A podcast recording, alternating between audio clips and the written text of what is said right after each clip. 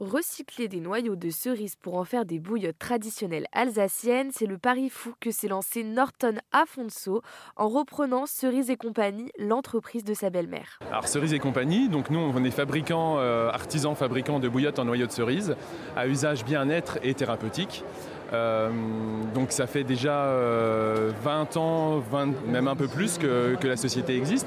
C'est ma belle-mère, euh, pour la petite histoire, qui a commencé avec les noyaux de cerise. En fait, sur un pari avec des copines sur un marché de Noël, elle voulait se financer des vacances et elle se disait bah, comment on pourrait faire? Donc elle, elle a, dit bah moi j'ai l'idée des bouillottes en noyaux de cerise et ses deux copines, l'une était voulait faire des savons et l'autre elle voulait faire des chapeaux. Et ça a démarré comme ça. Donc ma belle-mère elle a toujours fait ça en plus de son métier de professeur des écoles.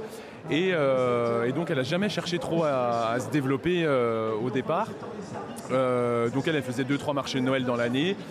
Et, donc voilà, ça a commencé comme ça. après, donc moi je suis arrivé dans la société sur, sur une petite anecdote. En fait, ma femme est kiné et il y avait une demande un peu plus thérapeutique dans son cabinet après les soins manuels de proposer donc une thérapie par, soit par le chaud, soit par le froid. Et donc de penser à un nouveau modèle. Euh, et, ma belle-mère, elle dit oh, Moi, j'ai plus trop envie, euh, je suis plutôt sur la fin qu'autre chose. Et on était un repas de famille et elle se tourne vers moi. Je me recherchais un peu professionnellement. Moi, j'avais fait des études qui ne me correspondaient pas, euh, bon, qui sont complémentaires aujourd'hui parce que c'était commercial, mais ça ne me plaisait pas forcément. Et elle se tourne vers moi, elle me demande si moi, ça pourrait pas, pas me plaire. Bah, moi, je me suis retourné vers elle et je lui ai dit bah, Moi, je sais ni coudre ni repasser, donc ça va être un peu compliqué. Et puis après, en y réfléchissant, bah, je me suis dit pourquoi pas. Le fait de gérer, euh, j'aime bien gérer les chiffres, gérer, euh, le fait de gérer une boîte, ça me plaisait aussi.